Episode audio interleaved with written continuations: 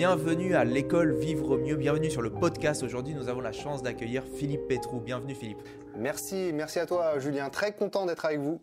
Écoute, moi, c'est en vrai, c'est un, vrai plaisir parce que Philippe, euh, on se connaît un petit peu euh, avec les réseaux, euh, avec nos, activités respectives, et j'ai beaucoup de, respect pour le, travail que tu fais parce que toi, tu es un expert en, intelligence émotionnelle et sociale. Est-ce que c'est la bonne description de toi que je fais? Oui, alors ça peut peut-être paraître un but de, ma personne de dire ça, mais je pense que ça englobe un petit peu tout ce que je fais depuis dix ans. Intelligence sociale, intelligence émotionnelle, je pense que les gens peuvent comprendre un petit peu de quoi de quoi on parle vraiment euh, dans ces sujets-là. Et puis oui, ça fait à peu près euh, maintenant dix ans que je fais ça et euh, passionné depuis surtout depuis 2008 où j'ai voilà, on pourra peut-être en parler juste après, mais où j'ai commencé par la par la séduction.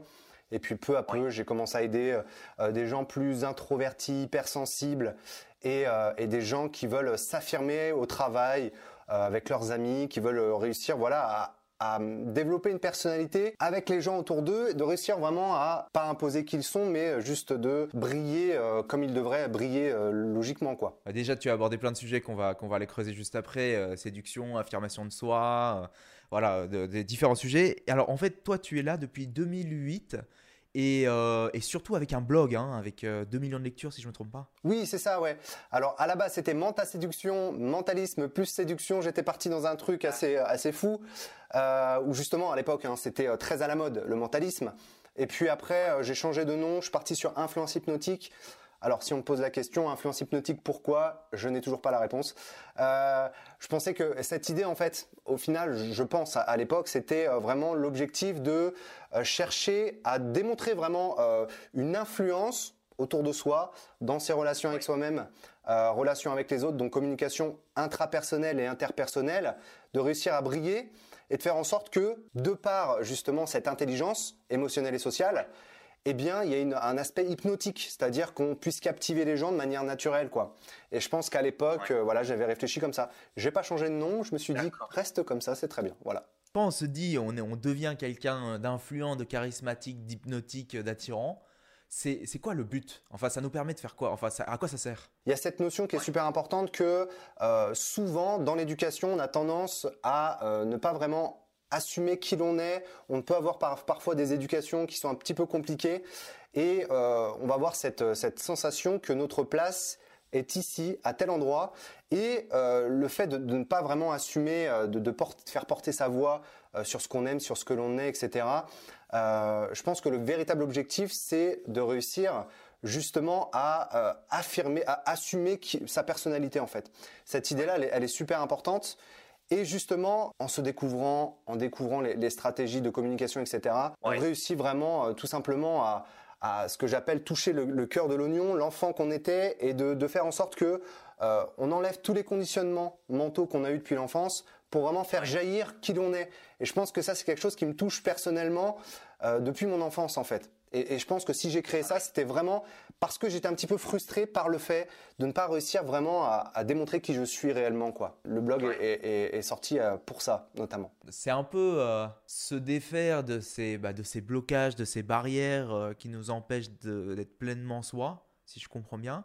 Et euh, une, un moyen de le faire, c'est enfin le, un des meilleurs moyens de le faire, c'est de repousser. Je sais pas si c'est ses limites, mais en tout cas de, ouais, de, de, de s'affirmer, de devenir meilleur dans euh, dans le rapport aux autres Parce que c'est comme ça qu'on apprend à se connaître, peut-être, non? C'est, quelque chose comme ça Ouais, je pense que la notion de, de travail avec l'autre est intéressante. C'est même pas une notion de travail, c'est plutôt une notion de, de découverte de l'autre. Et euh, en fait, je vois un petit peu comme un terrain de jeu. C'est-à-dire que quand tu, tu discutes avec quelqu'un, ça fait briller en toi une partie euh, qui, est, qui, est, intéressante ou alors que tu, ne, que tu ne connaissais pas. Et au final, je vois chaque interaction comme l'opportunité de grandir davantage et de se dire, tiens, c'est intéressant.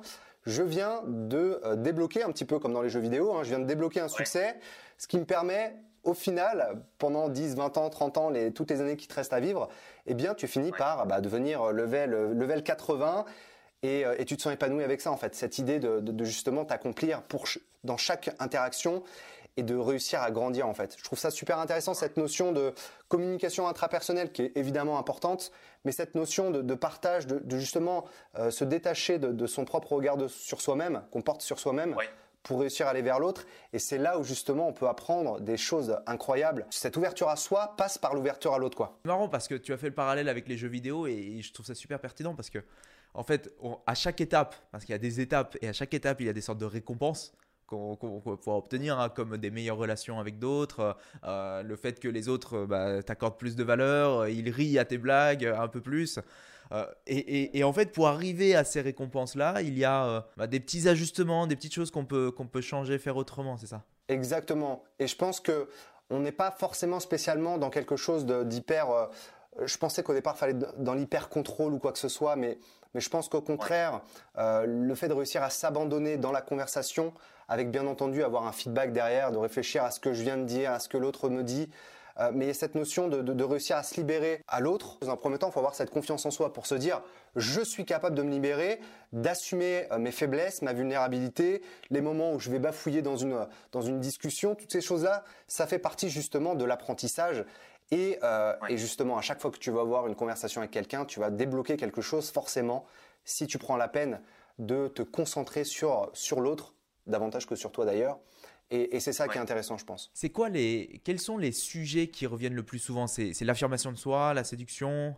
Ouais, alors euh, la gestion des émotions, même si je, ne supporte plus ce mot de, gérer euh, ces émotions, je pense que euh, si on devait trouver un autre mot, ça serait, ça serait pas de la gestion d'émotions, ça serait plus de la découverte d'émotions, ouais. Ou alors, j'ai pas, pas spécialement de mot en tête. Le mot gestion des émotions revient souvent, gestion du stress, hypersensibilité, timidité, anxiété sociale, toutes ces choses-là, ouais. Le, toujours un, un champ lexical au départ qui est un petit peu pessimiste, on va dire. Et par la suite, l'objectif, c'est de débloquer ça et de se dire euh, non, non, non, tout va bien, les émotions, c'est cool, ça, ça, se passe bien, tout va bien se passer. Écoute, non, parce que gestion, on a l'impression qu'on fait quelque chose, qu'on est, en, comme tu dis, en contrôle. Ouais, exactement. Les finances, tu peux les gérer. Hein. Tes émotions, il faut surtout pas les gérer, justement. Si tu enfermes euh, des émotions dans un carcan, la seule, la seule réponse que tu vas avoir au bout de 5, 10 ans ou même 3 jours, c'est une explosion au final. Et euh, des émotions qui sont totalement hors contexte et qui, qui est une sorte de gloobie-boulga en fait de ce que tu as à l'intérieur de toi, ça va jaillir comme ça de manière euh, complètement euh, comme une cocotte minute au final. Et, euh, et ce qui va se passer, c'est justement que tu vas prendre de la distance avec les autres et avec toi-même parce que ça n'a plus aucun sens. Et voilà, cette idée justement d'être à l'écoute plutôt, d'être en, observateur plutôt que de chercher à gérer quoi. Et puis tu as parlé par exemple, moi si je pense à l'affirmation de soi, c'est beaucoup, j'ai l'impression, c'est dire non, c'est dire voilà, je refuse. Est-ce que est-ce que c'est uniquement ça et c'est quoi les clés de l'affirmation de soi? Les clés de l'affirmation de soi, alors il y a cette notion de justement placer sa limite entre soi et l'autre. Très important de comprendre, et ça c'est une notion qui est très importante, notamment chez les hypersensibles, si vous nous regardez aujourd'hui, cette notion de ne plus savoir qui je suis et qui est l'autre. On combine sa personnalité avec celle de l'autre, ça forme une sorte de, de, de couleur, un petit peu, moi je vois ça comme de la peinture. Si l'autre est rouge, si l'autre, si moi je suis bleu, je vais avoir tendance à vouloir tout le temps mélanger et diluer ma personnalité. Et ce qui est très intéressant, c'est de rester une couleur. Tu restes ta couleur, la couleur bleue, euh, la couleur rouge en face de moi, mais tout, tout va très bien. Cette notion qui est très importante, c'est euh, une séparation, non pas pour prendre de la distance avec les autres, mais justement pour se rapprocher de qui tu es, de ta véritable personnalité, et de laisser aussi l'opportunité à l'autre de démontrer sa, véritable couleur en fait. Et je pense que c'est très important d'avoir cette notion de qui je suis, qui est l'autre. Et cette notion de, respect est importante, c'est-à-dire que euh, je ne cherche pas spécialement à changer l'autre, même pas du tout. L'objectif, c'est que je puisse m'affirmer tel que je suis, l'autre puisse le faire aussi. Apprendre à dire non, c'est une chose, mais aussi apprendre que l'autre puisse dire euh, oui ou non en assumant qui il est, et de ne pas chercher forcément toujours à avoir raison ou avoir euh, voilà cet aspect de, confrontation n'est pas intéressante quoi. Ce que je veux dire c'est que dire oui et dire non c'est aussi important l'un que l'autre en fait. Donc il y a cette notion là, l'affirmation de soi c'est dire non, l'affirmation de soi c'est dire oui aussi, c'est assumer aussi euh, que l'autre puisse le dire aussi en comprenant ses valeurs, en comprenant ses besoins, en comprenant euh, qui il est au plus profond de lui quoi. Et on n'est pas spécialement toujours dans le non en fait. Il y a le je, il y a le tu et il y a le nous cette notion, euh, voilà, cette triple notion qui est, importante. Ça me fait penser à, un petit peu au concept de l'acceptation, c'est-à-dire euh, que voilà ce qui m'arrive, voilà ce qui arrive, euh, voilà la situation qui est en train de, qui est en train de m'arriver. je me connais, je, je connais mes attentes, je connais mes limites, je connais Enfin, je sais que l'autre aussi, il a ses propres attentes, ses limites, et je suis OK avec ça. En fait, c'est être OK avec la situation. Ouais, être OK, ouais. C'est très bien, très bien résumé, ouais. Cette euh, notion d'être OK, même si l'autre n'est pas d'accord. Et, euh, et, de ne pas forcément impliquer des émotions dans la non-acceptation de euh, mes propres paroles, de, de, ce que je vais être, de ce que voilà. Euh, c'est pas grave. Les gens ont le droit de justement ne pas m'intégrer dans leur petit monde. C'est très important d'avoir cette notion de l'autre n'est pas obligé de m'accepter dans son petit cadre social et, euh, émotionnel. Et c'est pas grave. C'est se recentrer parce qu'en fait, si je suis impliqué émotionnellement dans les décisions de l'autre, le fait qu'il me valide ou pas, en fait, mon bonheur, il est à l'extérieur de moi. enfin, les conditions de, mon, de ma satisfaction, de mon plaisir, il est chez l'autre. Et c'est un peu. Ouais. Ouais, exactement. Cette notion est ouais, super importante aussi. Ouais. Déjà, premièrement, se recentrer sur, euh, sur soi, ça reste la base de tout les personnes qui viennent te voir, enfin ton audience, s'intéressent donc à ces sujets-là et qu'est-ce qu'ils recherchent dans la vie qu'ils n'arrivent pas à obtenir justement? Alors c'est souvent euh, bah, cette notion de justement euh, de se sentir submergé par ses émotions, de euh, cette notion aussi de hum, rapport de, force avec l'autre qui est super important où justement il y en a forcément un qui doit contrôler l'autre. Ah cette notion de justement voilà on n'est on n'est pas sur le même statut, euh, cette personne cherche à me manipuler, comment je peux faire pour justement contrer ça Et euh, justement, il cherche un, équilibre au final. Et euh, il y a souvent quelque chose qui revient, c'est cette notion du l'art d'en avoir rien à foutre du regard de l'autre, ce détachement, réussir à, justement se sentir serein, se sentir apaisé avec ses émotions. Cette notion de justement tout coule de source, quoi. Vraiment, ça c'est une notion qui est très importante et c'est peut-être quelque chose que j'arrive à transmettre alors que évidemment moi mes émotions euh, euh, c'est pas que j'arrive euh, à les gérer plus que quelqu'un d'autre. Je n'arrive pas à les gérer. mais peut-être que je suis plus à l'aise avec l'idée que parfois des émotions me traversent, puisque je suis quelqu'un d'hypersensible de, de base. Hein. c'est ça qui m'a voilà, qui, m'a poussé aussi à, me lancer. Et ouais, cette notion peut-être de justement réussir à naviguer sur ces émotions avec avec le sourire, quoi. Ou pas d'ailleurs. Parfois, je suis triste et je l'assume, quoi il y a cette notion d'assumer euh, quoi qu'il arrive ses émotions peut-être. Et c'est pas facile de, passer de quelqu'un qui est super impliqué dans ses émotions, bah de, par exemple, qui est hypersensible, et puis qui, se retrouve dans ces situations un petit peu délicates, euh, tu vois, de, déséquilibre de rapport de force, à tout de suite quelqu'un qui, euh, qui se dit, ok, moi je suis détaché de tout, j'accepte tout. Il donc il y, a des, il y a des étapes. Et donc, je pense que tu proposes des, des, outils pour arriver à le faire, notamment euh, j'ai vu que tu euh, t'étais mis à chanter en public euh, devant tout le monde pour, pour le regard des autres. Est-ce que, est que ça fait partie un petit peu de ce processus, ça? Ouais, ouais, le processus justement de, se rapprocher de, l'enfant que, que j'étais et, cette notion de, de me dire qu'est-ce que j'aurais voulu faire six mois en tant qu'enfant. par exemple, quand j'étais, moi, il y a une époque qui m'a beaucoup marqué, c'était l'époque du collège. Je me rappelle de la première année de, de collège, j'étais en sixième, j'ai redoublé ma sixième. J'avais, euh, d'ailleurs, c'est intéressant. En anglais, j'avais 3 de moyenne lors de ma première rentrée en sixième. La seconde année, j'avais 17 de moyenne. En fait, c'est comme si à un moment donné, j'avais une sorte de déblocage. Et, euh, souvent, je fais référence dans mon quand, je fais des exercices, je me, réfère un petit peu à l'enfant que j'aurais voulu être et euh, au maximum de mes capacités, voilà, relationnelles, etc. Et il y a cette part de l'enfant qu'il faut absolument laisser jaillir justement dans ce rapport à l'autre. Et je me suis dit, qu'est-ce que tu aurais voulu faire de complètement fou à l'époque? J'ai toujours adoré chanter, je chantais sous, ma douche et je le fais toujours. Et euh, c'est quelque chose qui me passionne. Et je me suis dit, qu'est-ce que tu voudrais faire euh, de complètement fou en impliquant l'autre? C'est pas cette notion de vouloir être face à l'autre, mais plutôt d'impliquer l'autre dans une émotion. Et je me suis dit, pourquoi pas te mettre à chanter et, partager ça? Alors, il y a eu trois, trois réactions, évidemment. Hein. les gens qui se sont moqués, à se dire mais qu'est-ce qu'il fait cet abruti? Il est complètement débile. Il y a ceux qui étaient en mode je m'en fous. Alors là, c'était euh, quasiment 70% des gens. Et ceux qui rigolaient avec moi. Et c'est vrai qu'à ce moment-là, j'étais vraiment, mon objectif, c'était de, pouvoir euh, communiquer avec cette partie de la population, quoi, qui, qui était euh, avec moi, en fait. Ça a été intéressant. Mais j'ai aussi eu cette petite frustration de me dire, en fait, la plupart des gens s'en fichent. Ils vont juste observer s'il y a une menace.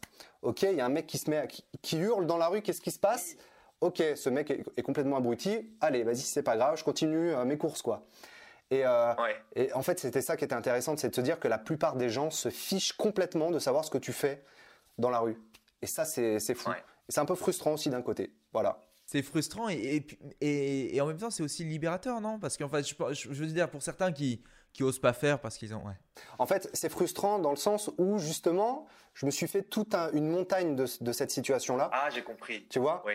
Et je me dis au final, mais tu as perdu toutes ces années à ne pas chanter dans la rue, à faire le fou.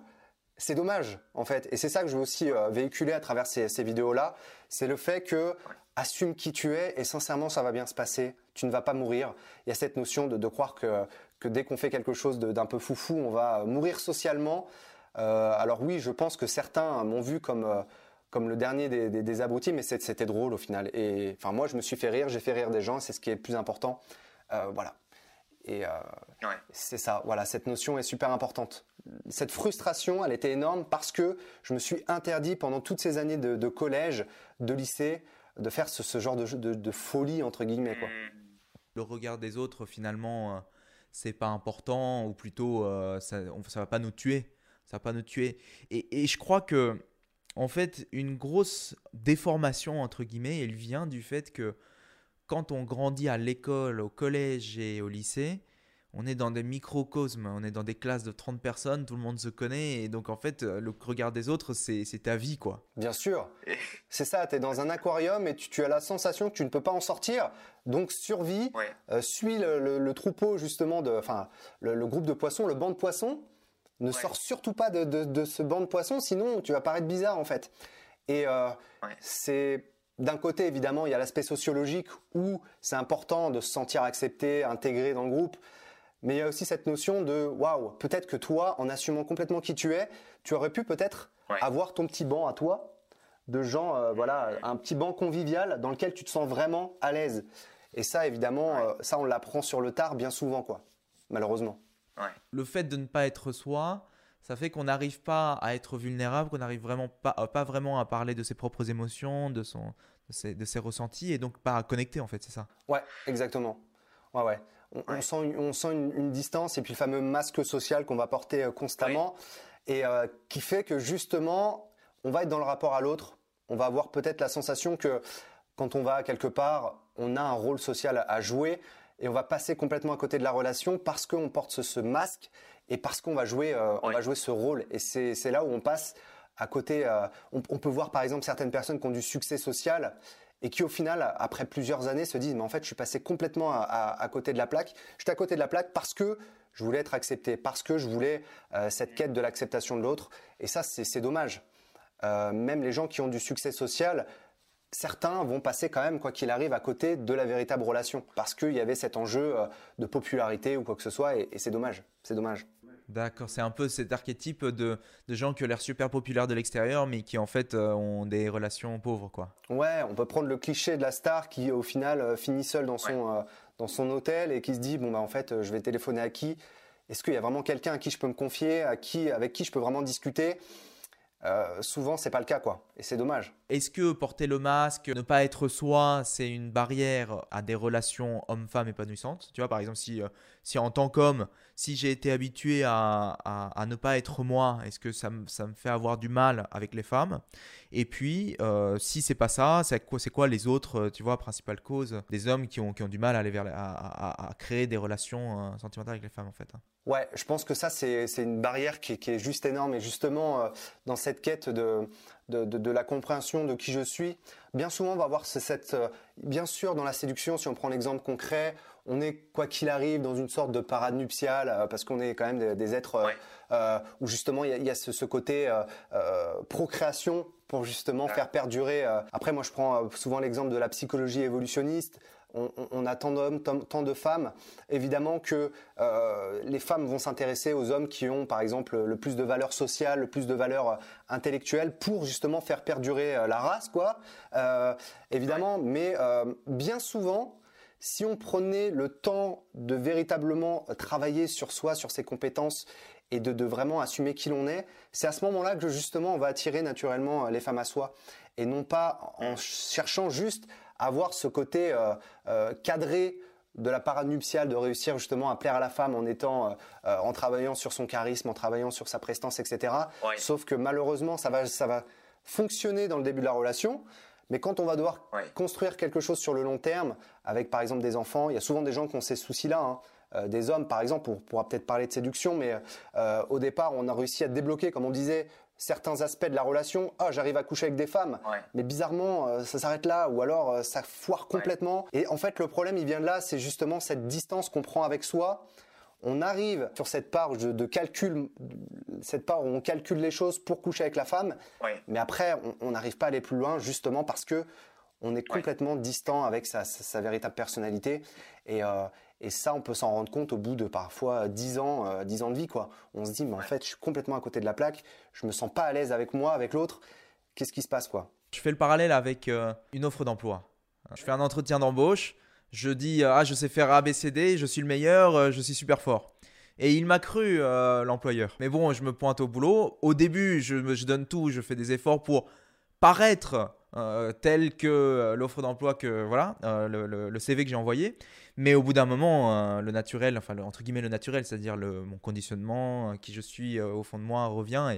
Et, et si je suis pas voilà celui celui que j'étais sur le CV, euh, c'est impossible à cacher après 10 ans de, relation. Quoi. Exactement. Et c'est décevant pour toi.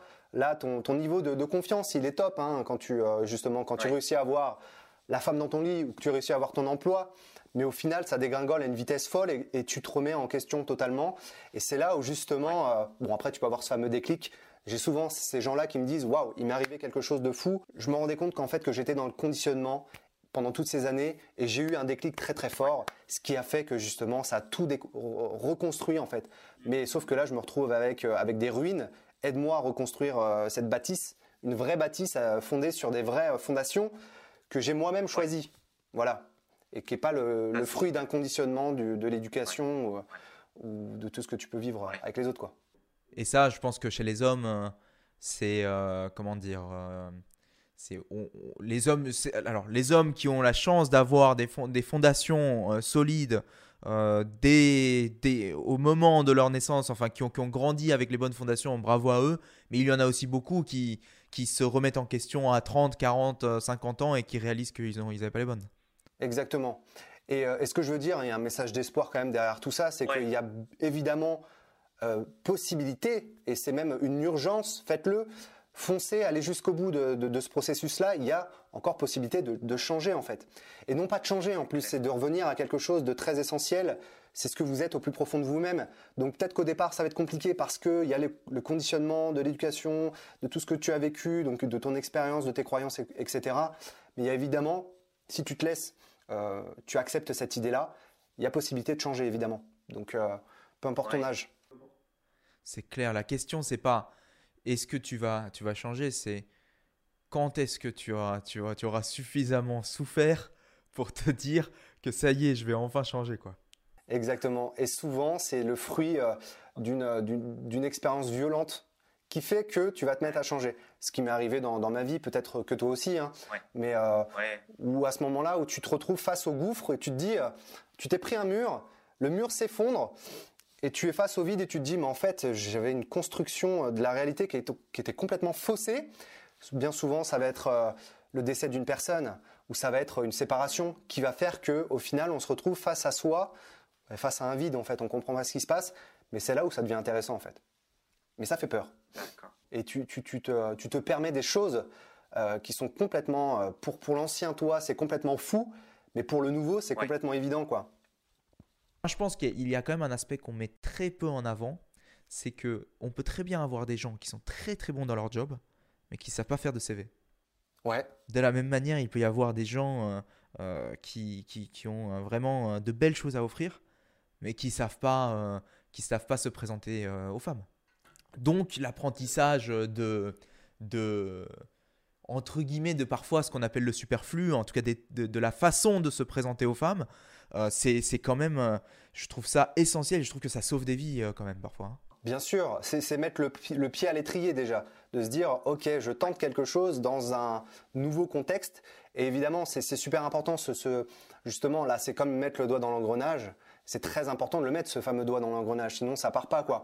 Donc c'est vrai que c'est important, bien souvent, pour justement arriver dans une sorte de nouvelle zone de confort. J'aime pas trop cette idée de, quitter la zone de confort. Je pense qu'on l'emporte avec soi, euh, peu importe où on va.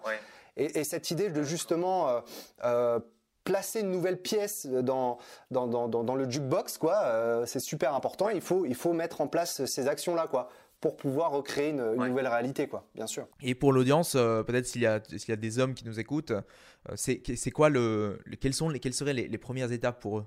Ah, alors ça dépend, ça va dépendre de, chacun. Moi, la première fois où je me suis euh, lancé, si on va prendre l'exemple avec les femmes, alors je pense que l'une des premières fois, c'était en boîte de nuit.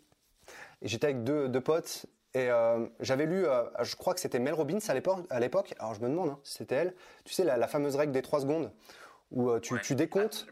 Moi, j'ai l'impression que elle, elle est arrivée avec ce concept, mais, je, mais que je connaissais déjà ce concept, en fait, d'autres gens. Je sais pas si tu as la même. Mais je sais pas du coup d'où ça vient. Alors je pense que ça venait aussi à l'époque euh, dans les bouquins de séduction, c'était euh, Mystery et compagnie, euh, ouais. et puis The Game. je pense que ça venait plus de ça. Hein. Et peut-être que c'est elle. Mel Robbins, elle a dû lire ses livres. Oui, c'est possible. pour chercher, pour chercher à séduire peut-être, peut-être des, hommes. J'en sais rien. Mais en tout cas, en tout cas, oui, on sait pas l'œuf ou la poule, quoi. On saura jamais. Euh, et, du coup, cette idée des, trois secondes est super euh, intéressante. 3, 2, 1, j'y vais, je fonce. Et euh, ça, ça m'a été, ça m'a, ça m'a secouru en fait. ça m'a permis de mettre le fameux doigt, voilà, dans l'engrenage. Et après, il y a tout un parcours, un cheminement de pensée où on se dit, mais finalement, c'est quoi le rapport à l'autre? C'est quoi le rapport à la femme? Qu'est-ce que qu'est-ce que je veux finalement apporter de plus Est-ce que je cherche juste à coucher avec les femmes? En fait, non, ça va plus loin que ça en fait.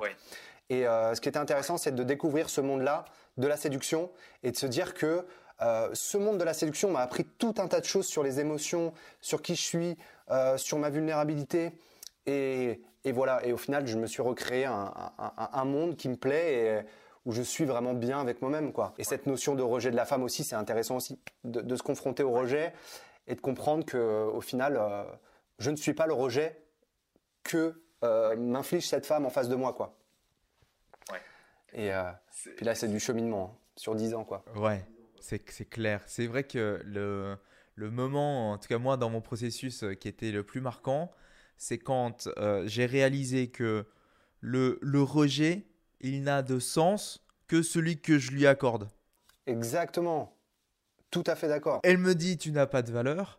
Ok, mais, euh, mais c'est pas parce que toi tu penses que je n'ai pas de valeur que je n'ai pas de valeur en fait. depuis quand?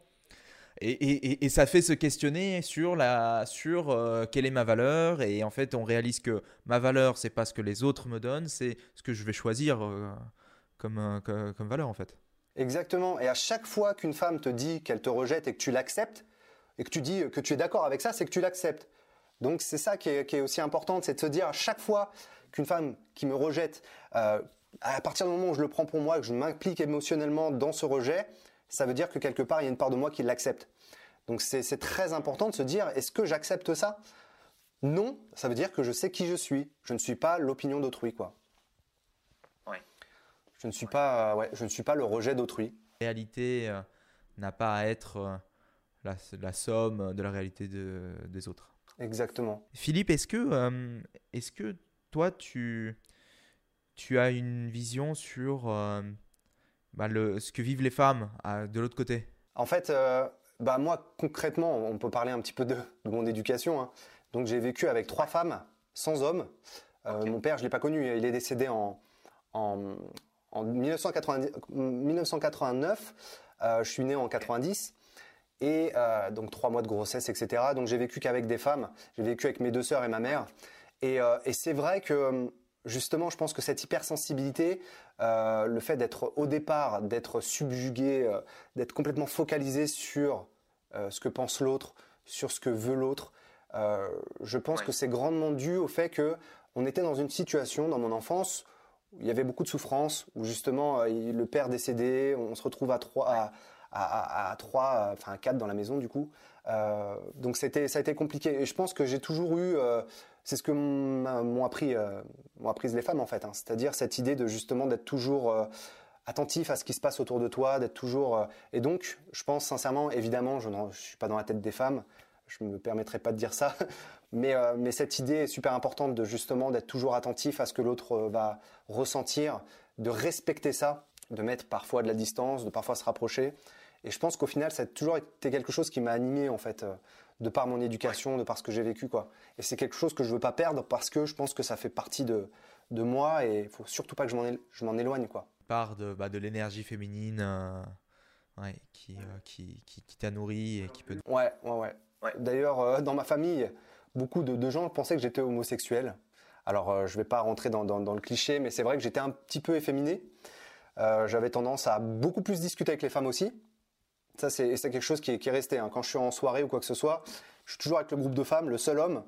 Et euh, mais je pense que c'est une force et c'est une véritable. Euh, en fait, c'est, je trouve ça génial. Je trouve ça génial. Ça m'a appris énormément de choses. Et, euh, je pense que c'est très important de justement d'assumer cette part de, de féminité et de d'assumer que justement XY. mais je pense que les femmes au final, au final devraient être XY aussi. Quoi. C'est, chiant ces chromosomes. Mais je pense qu'on a une part d'homme et vice versa. Quoi. Les femmes ont une part d'homme et nous on a une part de femme, quoi, de féminité. Donc, euh, ouais. Cette notion par exemple de féminisme, pour moi, il est, je le comprends pas. On va pas rentrer dans le côté politique, mais euh, pour moi, c'est une notion qui est évidente depuis mon enfance en fait. Donc, euh, donc voilà, c'est quelque chose qui m'échappe complètement par exemple. Bah écoute, merci pour ça Philippe. On passe à la, à la seconde section. Euh, sur la partie de, l'éducation. Est-ce que, voilà, on en a déjà parlé un petit peu, hein, tu, as, tu, as, tu, as, tu as parlé un peu de ton, de ton histoire. Est-ce qu'il y a en fait des notions, euh, des concepts fondamentaux qu'on n'enseigne pas aujourd'hui, que ce soit à l'école ou dans le cadre un peu plus privé, dans l'éducation en général, qu'on gagnerait à enseigner un peu plus euh, bah, aux adultes en devenir? Alors il y, a plusieurs notions. Je pense que cette, cette notion d'imagination est super importante. Je pense que prendre des non pas des cours d'imagination, mais euh, peut-être, alors ça pourrait être intéressant d'aller dans une salle de classe et de laisser plusieurs objets euh, aux élèves et de leur demander de, faire quelque chose de ces objets-là. Je pense que ça serait super utile parce que on a cette tendance à justement à suivre des chemins bien tracés, mais ce qui serait intéressant, c'est de voir un petit peu ce que serait capable de faire un enfant avec tout un tas d'objets, avec tout un tas d'outils en face de lui, et de lui demander de créer quelque chose à partir de là. On a cette facilité, cette faculté à créer des choses à partir de l'imagination qui, se, qui se perd malheureusement notamment euh, à l'école. Et ça, je trouve ça euh, complètement fou. Ce serait très intéressant d'avoir des cours d'imagination, peut-être, ouais. Mais euh, peut-être que c'est contradictoire de se dire des cours d'imagination. Je sais pas. Faudrait, faudrait peut-être réfléchir, mais je pense que ça serait intéressant d'avoir cet aspect-là où justement on puis ce système de hiérarchie aussi que, avec euh, lequel j'ai beaucoup de mal. J'ai beaucoup de mal avec euh, ce système euh, autoritaire, discipliné, etc. Même si évidemment de la discipline c'est important, mais d'imposer les choses, d'imposer des choix, d'imposer des parcours. je pense que ça c'est très embêtant. Et, ce qui est très intéressant, c'est cette idée justement de réussir à créer à partir de rien. Je trouve ça génial. Et je pense que les enfants sont des génies pour ça, quoi. Des espaces créatifs pour euh, voilà, laisser plus en fait surgir les valeurs comme la liberté, euh, l'innovation, la nouveauté, alors que euh, à l'école aujourd'hui on est plus sur, bah, sur le, respect de normes, l'apprentissage sur ce qui est déjà construit, etc. Exactement. Même si c'est important, je pense qu'il faut avoir ces deux aspects-là, mais on enterre complètement cette partie qui est juste l'essence même de ce qu'est un enfant en fait. Euh, voilà, qui, est dans, cette notion de découverte. Et, euh, justement, si euh, on peut prendre deux enfants avec deux éducations différentes, ils n'auront pas le même parcours de, vie parce que justement, ils auront été, on va dire entre guillemets, conduits vers vers quelque chose, quoi, vers une vision de vie. et ça, je trouve ça dommage.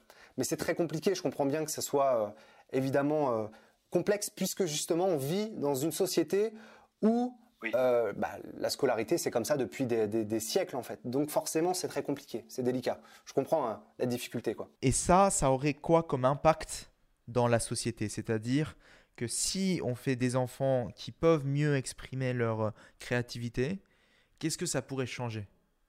Justement, on n'en sait rien. C'est ça qui est intéressant.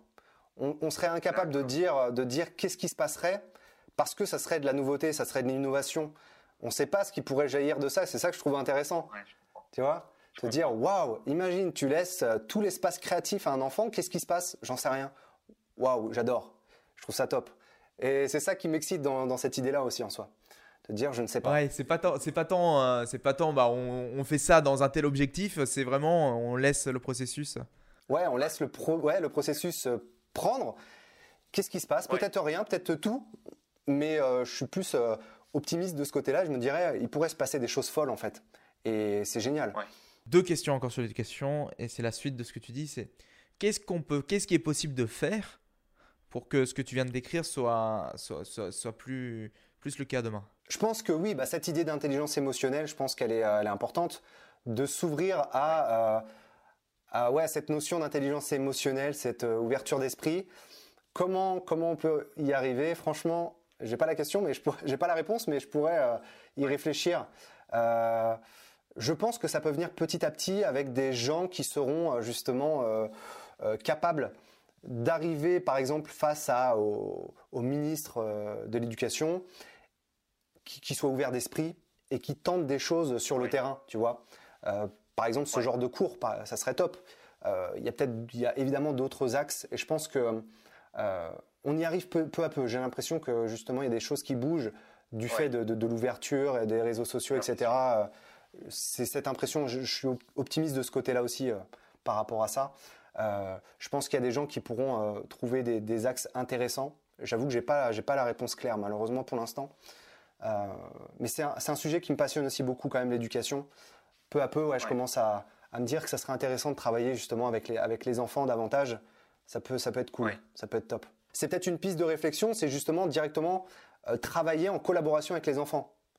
Qu'est-ce qu'ils en pensent justement de, ces actions-là? Et euh, ah pourquoi pas, pourquoi pas justement euh, questionner les enfants sur ces questions, sur ces sujets-là, et voir quelles sont leurs, solutions à eux, quoi. Là, on fait appel, bah, comme on, disait, à, un champ des possibles, à quoi. créativité, à voilà. Ça serait intéressant.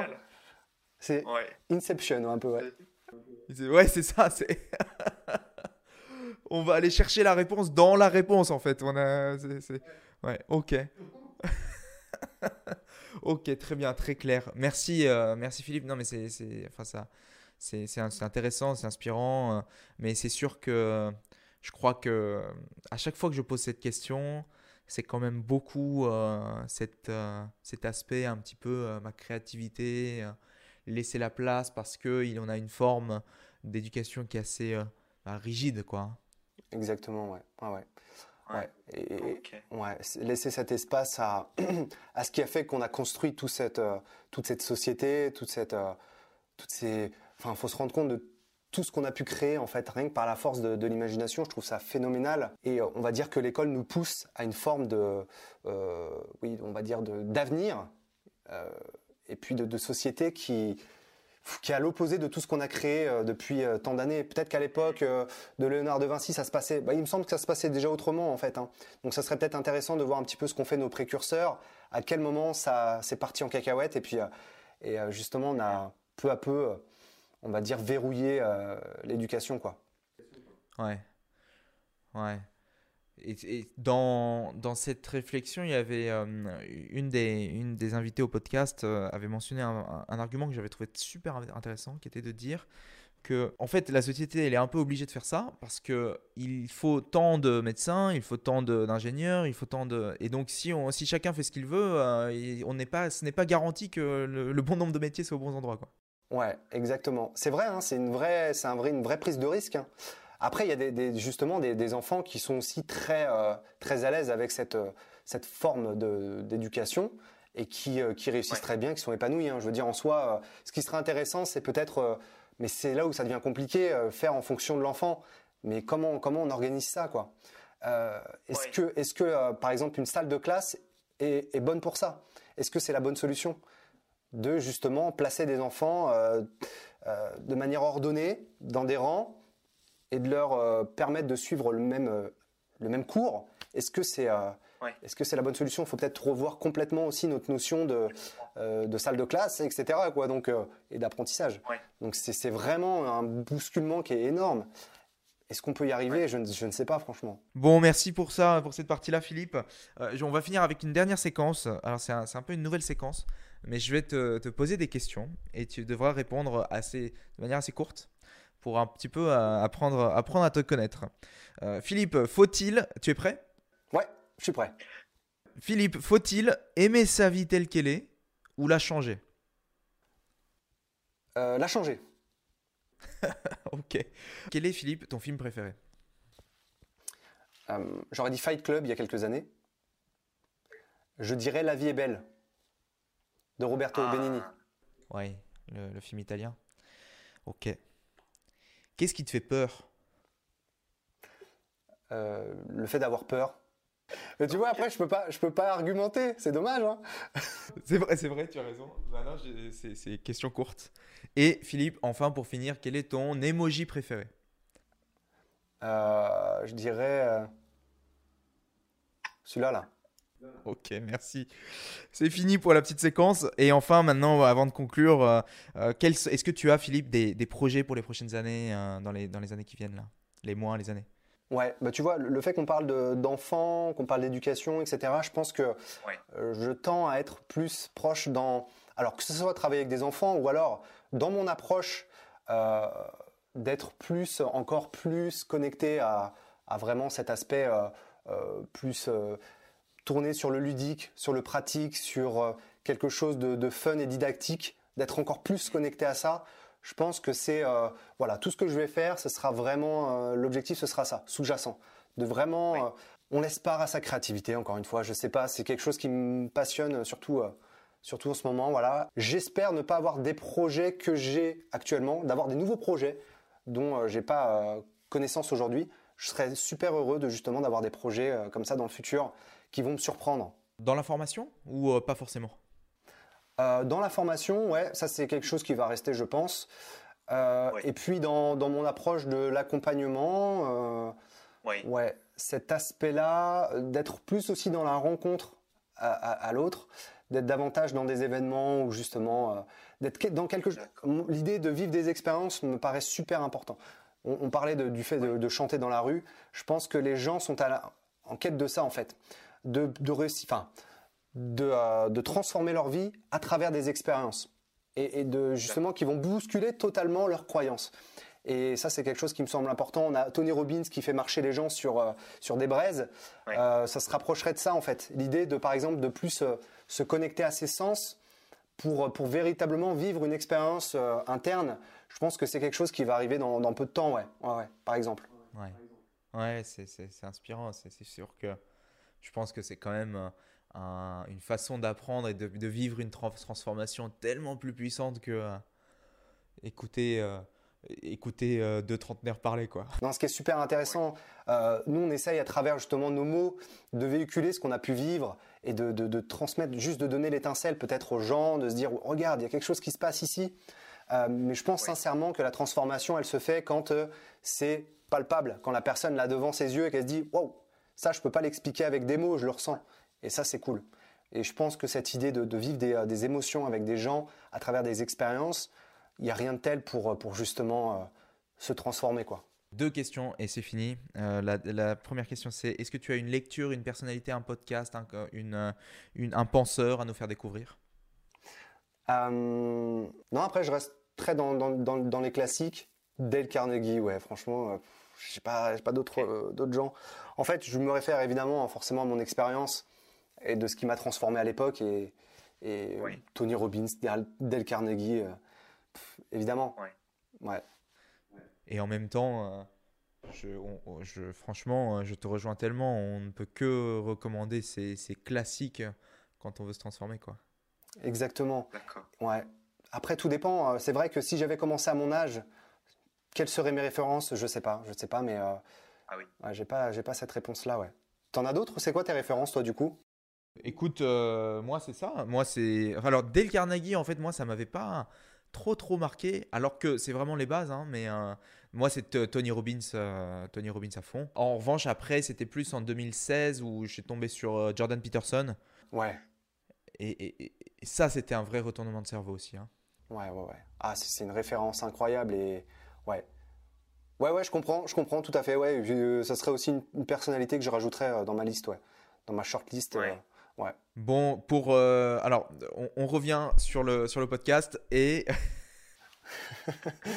alors, Philippe, aurais-tu un dernier message pour finir pour ton audience? Pour mon audience Pour notre audience. Pour, pour l'audience. prenez le temps d'écouter euh, vraiment ce que vous hurle euh, votre enfant intérieur qui, qui, vous parle dans, dans, votre oreille. Écoutez vraiment ce qu'il ce vous dit et tout, tout, ce que vous pouvez ressentir actuellement, tout ce qui, vous semble douloureux en fait, c'est juste la seule, le seul moyen qu'a trouvé votre enfant intérieur pour communiquer avec vous. Il est en train de vous pincer, il est en train de vous planter euh, des, coups de couteau justement pour, euh, pour, pour, communiquer avec vous. Donc écoutez ça et prenez le temps de, vraiment voilà, tendre l'oreille tout simplement. C'était Philippe Petrou, influence hypnotique. Je vous invite vraiment à aller le voir sur tous les réseaux sociaux parce que j'adore euh, ce que fait Philippe. Il, a, est sur, euh, sur, sur les, domaines de l'intelligence émotionnelle et l'intelligence sociale. Euh, je trouve que c'est des, des, pépites à aller voir. Merci Philippe d'être avec nous ce soir. Merci beaucoup Julien. Merci à tous. Salut. Ciao.